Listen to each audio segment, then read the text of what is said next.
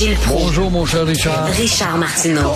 Petit lapin. La rencontre. Point à l'heure des cadeaux. Je serai pas là, là à vous flatter dans le sens du poil. Point à la ligne. C'est très important ce qu'on dit. La rencontre pro martineau Alors Gilles, bien sûr, vous voulez rendre hommage à Pierre Bruno qui a annoncé euh, hier qu'il allait prendre sa retraite cet été. C'est quasiment gênant de rendre hommage à Pierre après cette pluie de commentaires favorables. Je n'en reviens pas comment ce gars-là faisait l'unanimité en termes de respect, mais je veux aussi, moi aussi, modestement le saluer parce que j'ai commencé ma carrière à peu près un peu avant lui. Et euh, Pierre Bruno, qui a décidé après 45 ans quand même à porter la parole sur tous les sujets inimaginables, a décidé de baisser le rideau à TVA et euh, ça a été un amoureux de son métier, ce que je retiens surtout, respectueux d'autrui. Il a peut-être été plus respectueux d'autrui que je ne l'ai été, mais au moins il a été respectueux, quelle que soit l'étiquette du gars ou de la fille, et euh, il a travaillé avec euh, des gens, je regarde sa longue carrière, son film de carrière, et je me rappelle, il était très proche, mon frère Jacques était un grand communicateur, avait un respect pour Pierre Bruno, de même que Jacques Morancy, qui était un géant à l'antenne de CKC, qui était une puissante radio à cette époque très crédible. Alors, je n'oublierai pas également ce généreux geste de Pierre Bruno, lui-même qui a été affecté par la perte de son enfant lorsque j'ai perdu mon petit-fils à 13 ans, mon petit euh, Napoléon emporté par un cancer. Il avait pris le temps de me rejoindre à Ah, travers ouais. les dédales et puis j'avais été très touché par, par ce geste de Pierre Bruno. Que, moi, là, sa santé, sa vigueur, euh, Pierre Bruno, il n'y a pas une once de trop sur le corps et il faut que les gens sachent, là, euh, la salle de nouvelles de TVA, elle est située au dixième étage, tout en haut du building de TVA et tout, et chaque jour, lui, il demeure à côté, il demeure en face de TVA, vraiment, il voulait aller au travail à pied. Alors, il sort de chez lui, il va tous les matins, il monte à pied les, à pied les dix étages, tout le temps, chaque Ah, jour. c'est bon. Très bon d'entendre ça. Ben, c'est un gars qui est très rigoureux et qui l'a été pour euh, sa santé, évidemment. Il est d'une discipline exemplaire. hein. Tout à fait, tout à fait. Non, Donc, euh, on le salue, on lui lève euh, notre chapeau. Euh, le premier ministre qui a attrapé la COVID. C'est inimaginable. Allons-nous revoir François Legault? Revenir à l'écran une fois ou deux par semaine à une heure pour nous donner une conférence sur la situation de la COVID. Legault qui est atteint lui aussi. Bon, il va être isolé pendant 4-5 jours. C'est vrai que Legault doit rencontrer des milliers de personnes. Il doit y avoir quelques poignées de main là-dedans. Il y a la fatigue. Ce gars-là est sûrement très fatigué à 60-80 heures par semaine. Je ne suis pas surpris du tout de voir qu'il est soumis à un confinement. Mais ce qui est très inquiétant, c'est ce que le docteur D'Angelo, Antonio D'Angelo, de Sainte-Justine vient de dire. Il croit que la, la liberté des virus, les virus sont intelligents, ils se parlent entre eux fait que le malaise euh, s'en donne à cœur joie et que les enfants qui ont peut-être été déconfinés trop rapidement demeurent des proies faciles, faciles. On le voit avec des gastros qui sont très longues. Alors ne soyons pas étonnés de revoir François Legault revenir à l'écran pour nous expliquer l'évolution ou encore euh, cette maudite catastrophe de laquelle on ne voit pas, mais on ne voit pas si en guerre en Ukraine on voit pas le bout du tunnel, on ne voit pas le bout du tunnel également de cette damnée COVID qui ne nous lâche pas. Mais le bon côté, là, moi, j'ai- il y, a des- il y a plein de gens autour de moi qui l'ont ces temps-ci. Là, encore hier, un couple de mes amis qui euh, m'ont écrit, puis les deux ont la COVID, c'est que, bon, euh, euh, leur nez coule.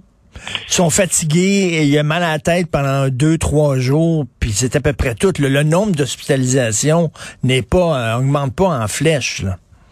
C'est vrai, évidemment, on a tous trois vaccins dans le corps, Ah alors si on doit l'attraper, ça se limite très souvent à une petite toux, euh, mal de tête, euh, le nez qui coule. Bon, c'est ça qu'on doit interpréter euh, l'effet minime de la COVID grâce justement à ce bouclier que nous avons. Mais je peux pas croire qu'on va être soumis encore une fois de se rendre dans tel centre ou tel autre au Palais des Congrès pour avoir votre quatrième dose chez plusieurs d'entre nous. Je peux pas imaginer ça. Euh, Jean Charest qui a fait un discours euh, à Laval. Moi, je mets de côté, Gilles, mettons de côté que c'est Jean Charest, là, puis avec toutes les, les casseroles qui traînent. Le discours que dit, il faut que le Parti conservateur redevienne un parti euh, plus modéré, moins radical, moins à la super droite. Euh, il veut rien savoir de la droite religieuse. Il veut ramener ça un peu plus centre-droite et tout ça. Moi, je trouve ce discours-là plein de bon sens. Si, si, si c'était dit par quelqu'un d'autre que Jean Charest, j'applaudirais. J'ai un peu de difficulté avec M. Charest. Mais reste que ce qu'il dit aux conservateurs, ça a de l'allure. C'est très vrai, mais O'Toole a dit ça, puis Andrew Ouais. Scheer a dit ça, exactement. La même chose, puis vous devez être généreux à l'égard du Québec. Et c'était un discours modéré. Bon, ils se sont enfargés dans des niaiseries, l'avortement. C'est une niaiserie, parce que l'avortement, quant à moi, il y a longtemps que c'est classé. Et euh, on s'est aperçu qu'ils étaient pas... Ils étaient trop centristes, tu vois. Mais là, Jean Charest, qui est un bon discoureur, il n'y a pas de doute, mais il a été une vedette. Il est devenu une vedette, lui, parce que euh, son beau Canada était divisé à cause du méchant Québec en 95. Alors, pour sauver le beau Canada, il est venu au Québec, sûrement pas pour nous sauver, nous autres, dans nos revendications, il les a mises de côté. Alors ça, je trouve que c'est, sûrement pas une, une bonne étoile à son bulletin de notes. Il n'y a pas grand-chose comme bulletin de notes. Hier, à Laval, devant une salle pactée de naïfs, Jean Charest nous a appris que le Canada est encore divisé. Et si en 95, le Québec euh, manquait justement d'amour, aujourd'hui, nous baignons dans l'amour, ça a tout l'air. Mais aujourd'hui et hier, on voit que l'Ouest et le Québec ont besoin de mamour. Alors on va jouer dans les mamours. Bref, une séance de mamour où Jean Charest euh, nous a déjà demandé de comprendre l'Ouest canadien. Euh, à cause de Trudeau et Legault, qui euh, ne veulent pas qu'il exporte son pétrole ou que le tuyau passe sur le territoire québécois. C'est bien, la nécessité là, la nécessité mondiale. C'est vrai qu'il faut peut-être réactiver le pétrole. Pour combien de temps? Ça va être temporaire, mais quand même.